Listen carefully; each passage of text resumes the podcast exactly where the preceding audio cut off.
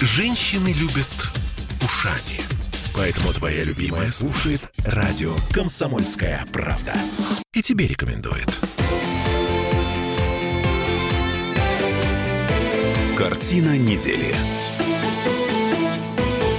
Как-то по-новому заиграло вот это старое английское стихотворение в переводе Самуила Маршака, по-моему, на- насчет того, что три мудреца в одном тазу пустились по морю в грозу, будь попрочнее старый таз, длиннее был бы наш рассказ. Почему? К батискафу. Несколько неглупых, очень неглупых и богатых, очень богатых людей попросили запаять их в бочке, отправить на дно к э, затонувшему «Титанику» с некоторым запасом кислорода и с джойстиком от игровой приставки для управления этой бочкой. Результат, ну, вполне ничего себе предсказуем. А, Все пятеро погибли. В конце этой недели весь мир напряженно несколько дней следил за тем, как идет поисковая операция, потому что была вероятность того, что просто связь потеряна, и аппарат вышел из строя, а люди все еще живы. Но нет. Судя по всему, они погибли вот просто опустившись на дно сразу, моментально.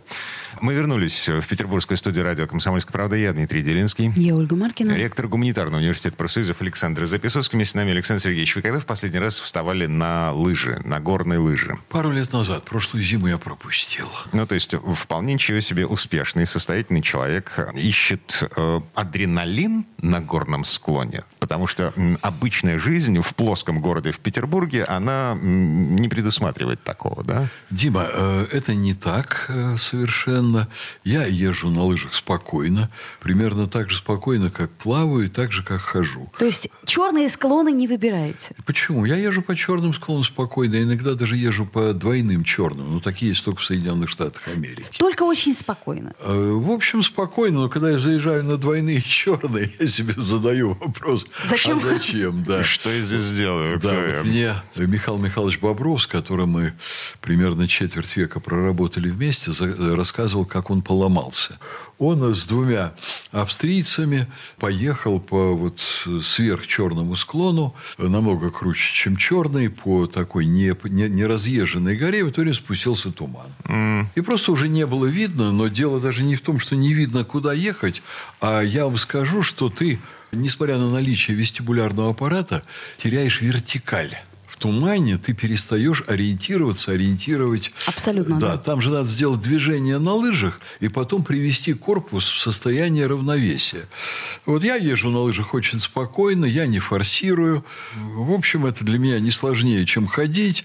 И я начал увлекаться лыжами всерьез, когда я убедился, что технически этот вид спорта стал более безопасным, чем ходьба по улицам Петербурга в гололед. Но это все Дмитрий, я скажу, вот эти аналогии с горными лыжами, это все не про историю с погибшим батискаф. Вот. А, Вопрос, самый главный вопрос этой четверти часа. Зачем богатые и неглупые люди рискуют своими жизнями, жизнями окружающих людей? Э, В общем, они не рисковали, я скажу вам, жизнями окружающих людей. Там были два профессионала.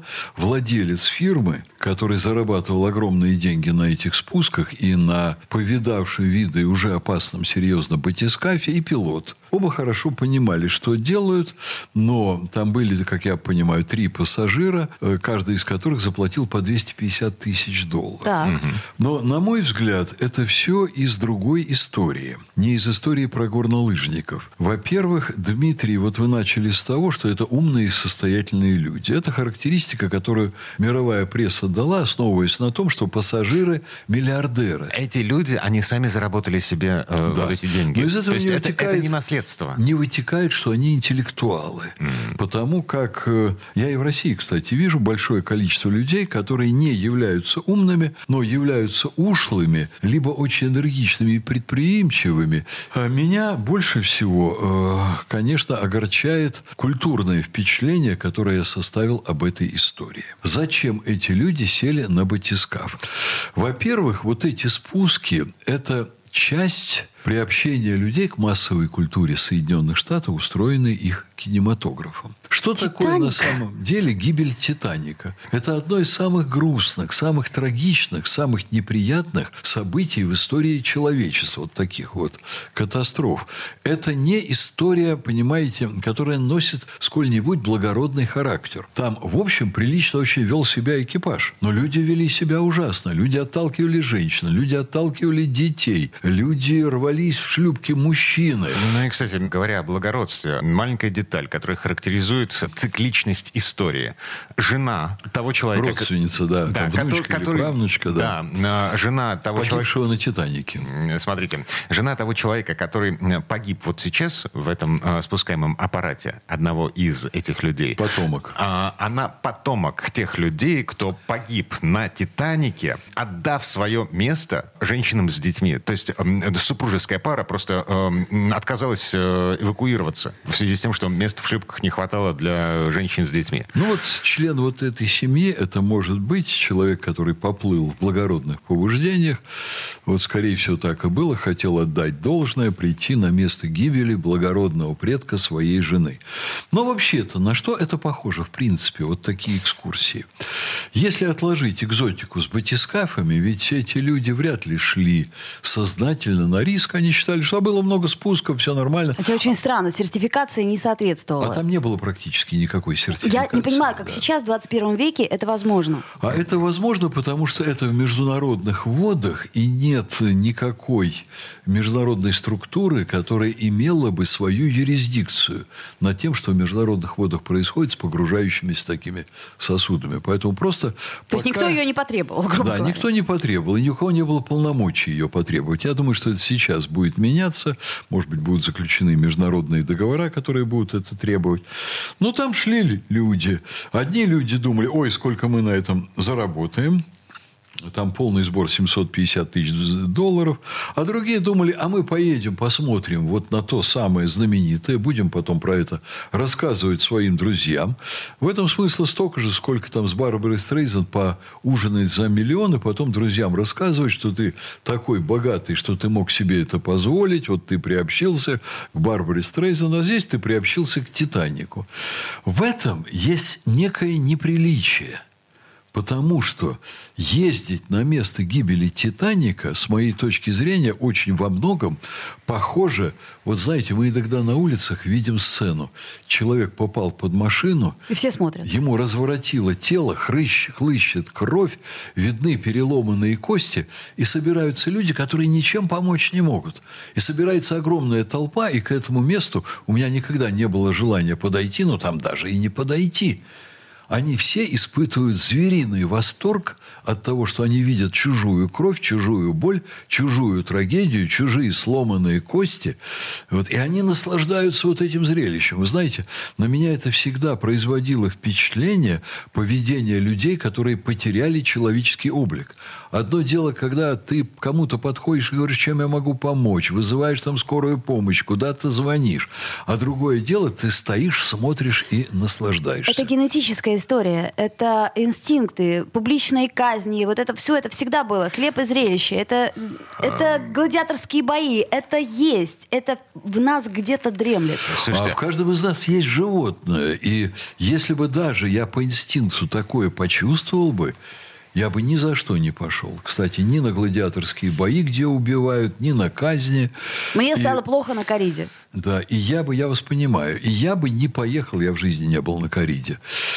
А я бы никогда в жизни не поплыл на место гибели Титаника, поскольку, ну, вы знаете что, вот прийти на место захоронения своих близких, положить цветы там, это одно – вот, вот я еще раз про этого мужчину из вот этой семьи, вот чья жена потомок погибшего на «Титанике» благородного человека. Но пойти просто на место крупнейшей катастрофы, насладиться этим как зрелищем, предполагать, что ты потом будешь где-нибудь за обедом рассказывать.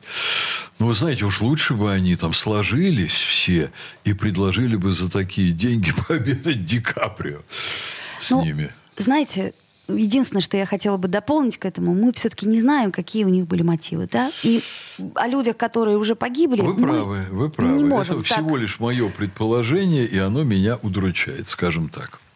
Um, как вы относитесь к экскурсиям по кладбищам?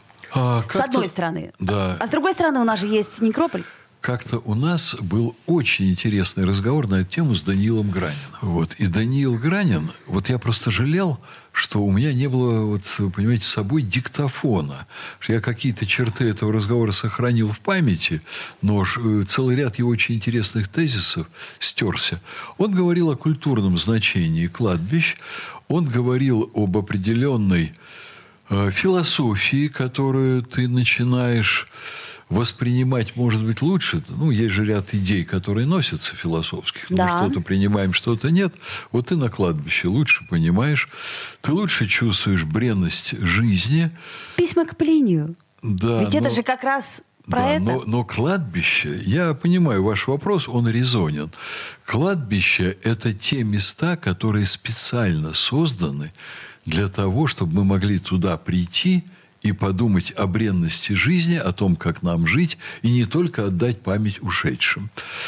Вот э, в каком плане для этого нужно спускаться на три с половиной километра на место Титаника и смотреть на его остатки, я не знаю, я не знаю. Но я бы вот такое путешествие бесплатно бы не предпринял. И не только потому, что там риск. Окей, okay. у нас здесь немножко другие развлечения. В эти выходные у нас э, Алые паруса, между прочим.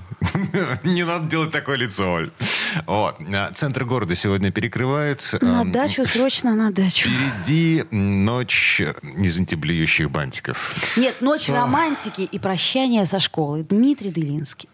Ольга Маркина и ректор Гуманитарного университета профсоюзов Александр Записовский. Всех вступающих во взрослую жизнь сегодня ночью мы поздравляем со вступлением во взрослую жизнь. И всего самого доброго. Картина недели.